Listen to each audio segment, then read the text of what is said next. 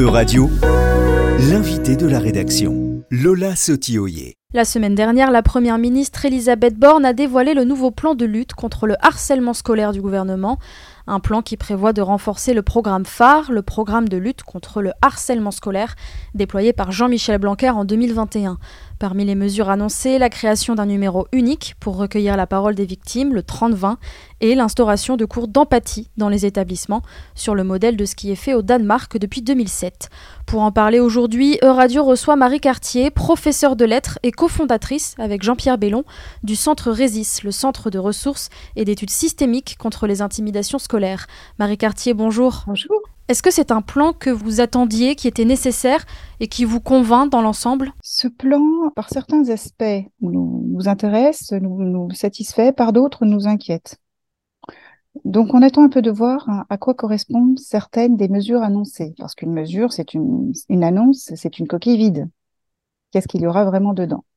Nous sommes rassurés de voir que le programme phare est maintenu et qu'il euh, doit être renforcé. Car le programme phare a été conçu euh, de manière très intelligente. C'est-à-dire que l'objectif est de former à terme, hein, dans chaque établissement scolaire, une équipe de professionnels pluridisciplinaires volontaires qui se mobilisent pour à la fois prendre en charge toutes les victimes et travailler avec tous les élèves intimidateurs, harceleurs ou témoins qui sont impliqués dans les situations. Quelque chose de très complet, qui donne vraiment les compétences en interne aux établissements scolaires pour se prémunir d'une part de l'apparition des phénomènes, mais surtout lorsqu'ils apparaissent, du fait qu'on agisse avant que ça devienne grave. C'est vraiment très important, cette capacité à agir tout de suite.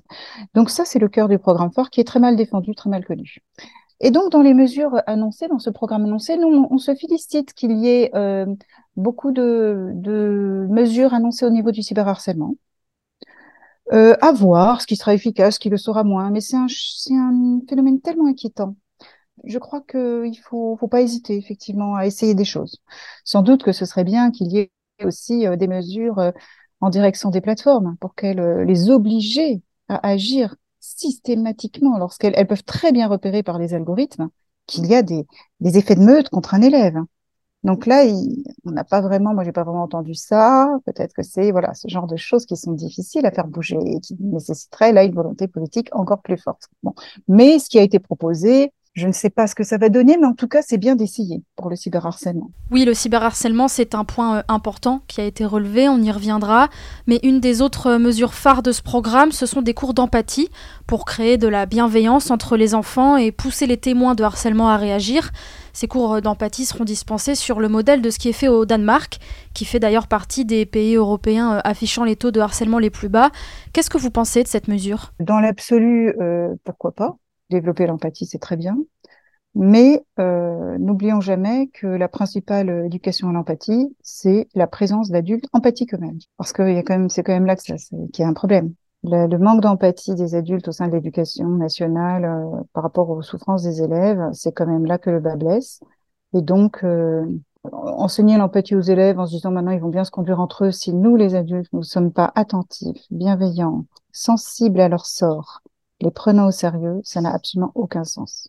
Donc voilà, pour nous, c'est tout à fait euh, sympathique d'envisager ça, à condition qu'il ait tout ce renforcement du travail de la part des adultes, hein, qui, eux, doivent vraiment changer de regard, se mobiliser, prendre au sérieux tout cela, être présents beaucoup plus auprès des élèves, beaucoup plus dans les cours de récréation, beaucoup plus dans, tous ces espaces où les élèves sont livrés eux-mêmes.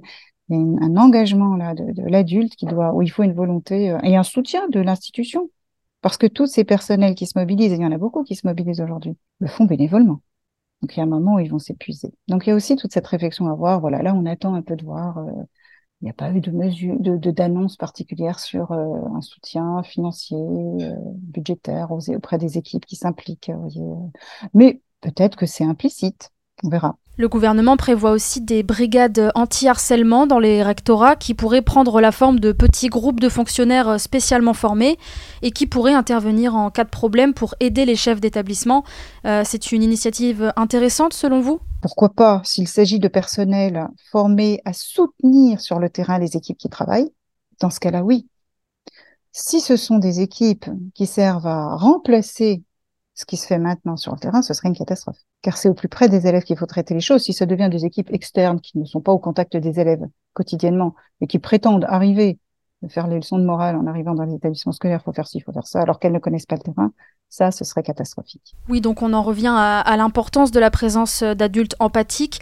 On pense donc forcément aux professeurs. Est-ce qu'il est prévu dans ce nouveau plan que les enseignants soient formés à la lutte contre le harcèlement scolaire, à la fois en termes de prévention, mais aussi de prise en charge des élèves harcelés Eh bien justement, le programme phare inclut la formation des professionnels volontaires, parmi lesquels il faut qu'il y ait des professeurs, obligatoirement. C'est important, c'est eux qui sont le plus en contact des élèves quand même, donc euh, ils ont une responsabilité énorme, c'est eux qui tiennent les classes, enfin ils sont responsables de toute l'ambiance d'une classe. Euh, donc les professeurs font partie de ces équipes. Il y a aussi des personnels de vie scolaire, il y a aussi des personnels du pôle médico-social. Vous enfin, ce sont des équipes pluridisciplinaires et nous souhaitons autant que possible, alors c'est plus ou moins le cas en réalité, mais que ce soit des personnels volontaires. Parce que si on n'est pas volontaire, euh, vu, qu'on leur demande d'être bénévoles, vous imaginez si en plus ils sont pas volontaires, c'est pas possible. Ce qui nous semble manquer aussi dans ce, pro, dans ce grand programme qui a été annoncé, c'est euh, la formation initiale des enseignants. Car euh, les enseignants que nous avons en formation hein, s'étonnent toujours en disant mais pourquoi on ne nous a pas appris ça en formation initiale? Formation initiale, ça voudrait dire que ça toucherait tous les enseignants. Vous vous rendrez compte tous ceux qui entrent dans le métier. Ah ben là, ça pourrait commencer à changer les mentalités. Et toujours pour parler de l'importance des figures euh, adultes empathiques dans la lutte contre le harcèlement scolaire, où se situe la place des parents? Est-ce qu'il y a des mesures dans ce nouveau plan du gouvernement qui leur sont euh, directement adressées, que ce soit euh, pour les parents d'élèves harcelés ou des élèves harceleurs? Alors les parents sont des parents, ce ne sont pas des professionnels. Donc on peut les sensibiliser, on ne va pas les former. Genre, parents, c'est pas un métier.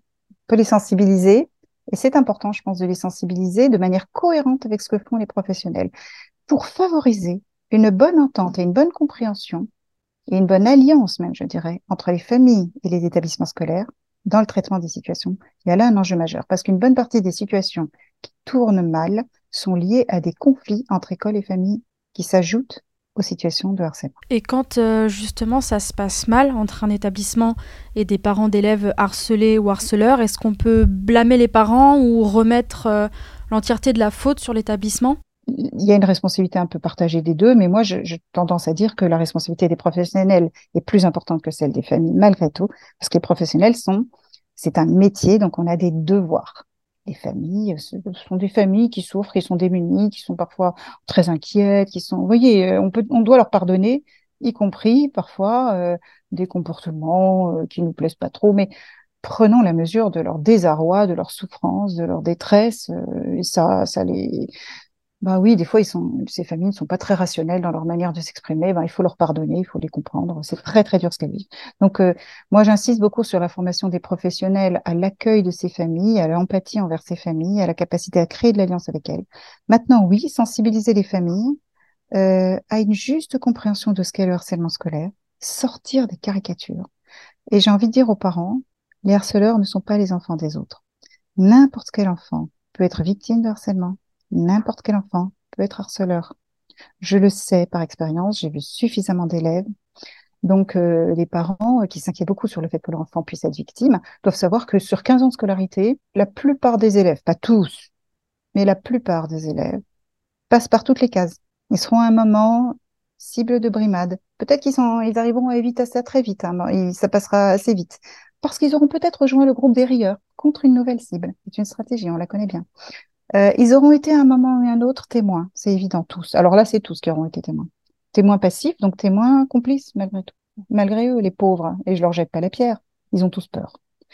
Et ils auront tous, ou pas tous, mais pour une très grande part, bien plus qu'on ne croit, participer à des brimades, participer à des moqueries, participer au fait que, oh, celui-là, personne lui parle, ben moi non plus, je vais pas lui parler. Hein participer aux rumeurs. Tout le monde dit ça à son sujet, ben je répète les rumeurs. Toute cette espèce de d'imitation, de mimétisme, de conformisme qui se développe dans les effets de groupe, parce que le harcèlement scolaire, ce sont des effets de groupe, dans lesquels les enfants sont piégés, dans lesquels ils adoptent euh, des comportements euh, de compromission, en fait. Hein. Ils ne font pas vraiment ce qu'ils voudraient faire, ils ne disent pas vraiment ce qu'ils voudraient dire, mais ils font comme tout le monde. Ils renoncent à ce qu'ils aimeraient faire s'ils étaient libres de le faire. Et même, ils renoncent à des amitiés celui dont tout le monde se moque, même si au départ il le trouvait sympathique, bon, il ne sera pas leur ami. Vous comprenez? Donc, euh, les parents doivent comprendre ces choses-là. Il faut qu'on sensibilise les parents à ce que vivent leurs enfants à l'école qui est difficile. Les enfants à l'école vivent des choses difficiles parce qu'ils sont en permanence pris dans des effets de groupe et qu'ils vivent en permanence dans une sorte de crainte. Donc, que peuvent faire les parents? Créer avec leurs enfants euh, un dialogue euh, confiant, serein, euh, compréhensif, rassurant, empathique aussi. Pour que l'enfant se dise mon parent peut comprendre ce que je vis et s'il m'arrive quelque chose, je peux en parler. Et si je vois qu'il y a un camarade qui est maltraité, je peux aussi en parler. Marie Cartier, vous évoquiez il y a quelques instants, dans la première partie de cette interview, l'importance de l'effet de groupe qui participe grandement au harcèlement scolaire, d'autant plus euh, de nos jours avec les réseaux sociaux. On sait que le harcèlement ne se limite plus à la cour de récré et le cyberharcèlement est une vraie problématique. Pour répondre à ça, le nouveau plan du gouvernement prévoit par exemple la confiscation systématique du téléphone portable du harceleur, voire l'interdiction d'accès aux réseaux sociaux. C'est une mesure qui est euh, nécessaire et qui peut fonctionner d'après vous? Je pense que ça vaut la peine d'essayer, mais qu'il faut qu'on soit très euh, attentif à ce, qui se passe du coup réellement. Il faut être très humble. Contre le cyberharcèlement, je pense que personne n'a une solution parfaite. Je pense que tant qu'on ne mobilisera pas les plateformes, qui seraient quand même le plus le plus efficace. Les autres solutions seront toutes imparfaites et que du coup, il faut être humble, il faut, oui, il faut accepter d'essayer certaines choses. Certaines, vous voyez, je, je, ne suis pas contre. Mais regardons, regardons de près ce qui se passe quand on fait ça. Ne cherchons pas à euh, masquer le réel en se disant c'est très bien ce qu'on fait. Non, non, regardons humblement comment ça, ça se passe. Euh, J'aurais tendance à dire une chose quand même, c'est que ces mesures coercitives, c'est de la coercition, on supprime le téléphone, on interdit, enfin on est dans la, on est dans la punition, la coercition, la sanction, d'accord? Je suis tout à fait d'accord avec la sanction et la coercition en général, sauf que euh, n'oublions pas que quand on doit en arriver là, c'est qu'avant on a laissé faire beaucoup de choses. C'est comme, euh, euh, moi je veux bien, enfin je, suis quand même assez choquée qu'on aille chercher un élève en classe avec les menottes. Je trouve ça choquant. Je trouve ça très dangereux pour l'élève victime. Je ne sais pas ce qui va se passer derrière pour l'élève victime, responsable de cette scène aux yeux des autres élèves. il y a beaucoup de questions à se poser, mais à chaque fois qu'on en arrive à la coercition, il faut quand même reconnaître que c'est l'échec de l'autorité. Donc c'est l'échec de nous, adultes. Ça veut dire que nous avons laissé faire, nous n'avons pas été vigilants, nous avons laissé se développer des comportements inacceptables entre élèves, nous avons banalisé toutes sortes de comportements qui ont conduit à ces violences. N'oublions pas que nous devons renforcer ce qui est l'autorité de l'adulte, qui n'a rien à voir avec la coercition. L'autorité de l'adulte, c'est une vigilance, une attention, une attention bienveillante, mais une loi qu'on impose, c'est-à-dire moi présente. On ne ricane pas quand un élève prend la parole. Moi présente. Il n'y a pas de surnom dans ma classe. Moi présente. On se respecte mutuellement. Et faire régner ces règles-là au quotidien, c'est quand même la meilleure des préventions pour qu'on n'ait pas besoin d'en arriver à des coercitions violentes. Car il y a un côté double peine. On les laisse faire n'importe quoi. Le quotidien des, élèves, c'est l'insulte. Ils s'apostrophent en s'insultant. Il paraît que c'est amical. Comment avons-nous pu en arriver là? Quelle démission de l'autorité de l'adulte? Comment en est-on arrivé là? Alors, comme ils vivent dans un bain d'insultes, comment est-ce qu'on peut savoir que tout à coup, il y en a un qui est insulté de façon grave? Puisque de toute façon, c'est banalisé. Comment est-ce qu'on va détecter les insultes qui deviennent inquiétantes, graves, menaçantes Vous voyez ce que je veux dire? Qui génèrent de la souffrance. À partir du moment où on banalise à ce point-là des phénomènes qui sont qu'on n'accepterait pas entre adultes, enfin. Nous, on a le droit d'aller porter plainte pour une insulte au commissariat, vous vous rendez compte? Ça me voilà, je ne peux pas m'empêcher quand même de, souligner cet aspect-là parce que sinon c'est très grave. Si on compte que sur euh, la coercition pour régler le problème, non, non, il faut il faut une mobilisation de tous les instants pour ne pas les laisser dériver. Point à la ligne. Donc on comprend bien que tous les adultes qui encadrent les élèves, que ce soit les parents, les enseignants, les personnels d'éducation et même les élèves entre eux, doivent agir ensemble puisque le harcèlement est un problème qui nécessite une approche systémique. À ce titre, on entend beaucoup parler ces derniers jours de la méthode de la préoccupation partagée. C'est une méthode qui a été mise au point par le psychologue suédois Anatole Pikas dans les années 70, l'objectif étant euh, d'impliquer les harceleurs dans la mise en place d'actions pour mettre fin au harcèlement, tout en continuant euh, d'apporter à l'élève harcelé un soutien qui puisse garantir sa sécurité et son bien-être euh, à l'école. Est-ce que c'est une méthode qui a fait ses preuves? La méthode de la préoccupation partagée, c'est d'abord un esprit, un état d'esprit, effectivement de préoccupation partagée. Les adultes partagent en commun une préoccupation pour les élèves, et en particulier pour les élèves qui ne vont pas bien, qui sont mis à l'écart, qui sont victimes de brimades, etc. C'est d'abord, voyez, une éthique avant tout. Euh, si ça n'est pas une éthique, tout ce qu'on leur transmet en termes de techniques d'entretien ne vaut rien. Derrière cette éthique, il y a en plus des techniques d'entretien qui sont efficaces parce que elles traitent les élèves avec tact, avec délicatesse et pas en mettant les pieds dans le plat. Parce que sinon, je vous assure qu'ils se referment comme des huîtres. Et ils ont, ils s'opposent aux adultes. C'est les adolescents et les enfants, c'est délicat. Il faut savoir préserver quelque part leur susceptibilité et en même temps les emmener là où nous voulons les emmener. Donc, c'est là où il y a toute cette technique d'entretien qui, lorsqu'elle est menée dans les règles de l'art, et il est important de respecter les, toutes ces règles qu'on a patiemment élaborées avec Jean-Pierre Bellon, à partir du modèle d'Anatole Picasse, hein, mais qu'on a largement adapté et enrichi pour faire notre modèle français de la méthode de la préoccupation partagée, avec toutes les adaptations nécessaires au contexte francophone français. Les équipes qui utilisent ça dans les règles de l'art ont des résultats extraordinaires. Les élèves ont confiance, les élèves savent à qui s'adresser, les situations se dénouent, même des situations graves se dénouent rapidement et personne ne se sent humilié dans l'histoire. Parce que c'est une manière de restaurer l'autorité et non pas la coercition. Donc on n'est pas dans l'humiliation, on est vraiment dans, on arrache les élèves à l'effet de groupe, on leur rend finalement leur capacité de jugement personnel et leur capacité de dignité morale aussi. Donc au lieu d'être des vilains qui imitent tout le monde et qui traitent mal un camarade, ils redeviennent des êtres humains dignes qu'ils sont en réalité, bien élevés pour la plupart, et qui vont se montrer, euh, vous voyez, euh, gentils, respectueux, corrects avec leurs camarades. Et en fait, c'est très bon pour eux, parce que ça les rassure. Ça veut dire qu'eux-mêmes ne risquent pas d'être cibles. Si on les empêche de, de continuer à être des intimidateurs, ça les protège eux-mêmes de cette terreur dans laquelle ils sont de devenir la prochaine cible. C'est une méthode qui est destinée à pacifier le climat scolaire. Et là où elle est implantée, là où les équipes l'implantent, elle a des résultats excellents. Il y a quelques endroits où elle fonctionne, parce qu'on a des équipes avec des gens extrêmement compétents, où elle fonctionne de façon extraordinaire. Notre ambition, c'est d'arriver à étendre ça partout, évidemment. C'est un grand, grand travail parce qu'il faut d'abord convaincre les personnes, trouver du volontariat, un grand travail. Mais c'est tout le sens de notre démarche au sein de phare. En s'inspirant de ce qui peut être fait en matière de lutte contre le harcèlement scolaire dans d'autres pays européens, notamment dans les pays euh, scandinaves, on évoquait par exemple le Danemark avec les cours d'empathie, la Suède avec cette méthode de la préoccupation partagée. On peut réussir ici en France à endiguer le problème du harcèlement scolaire ou du moins euh, à réduire de manière importante le taux de harcèlement qui, rappelons-le, concerne en moyenne un élève sur dix ici en France. On est très satisfait par euh, cette mobilisation, cette détermination qui est affichée et qui engage évidemment la responsabilité du gouvernement. On ne peut pas faire de telles annonces sans s'engager avec des moyens. Vous voyez, ce serait quand même. Euh, donc c'est très prometteur.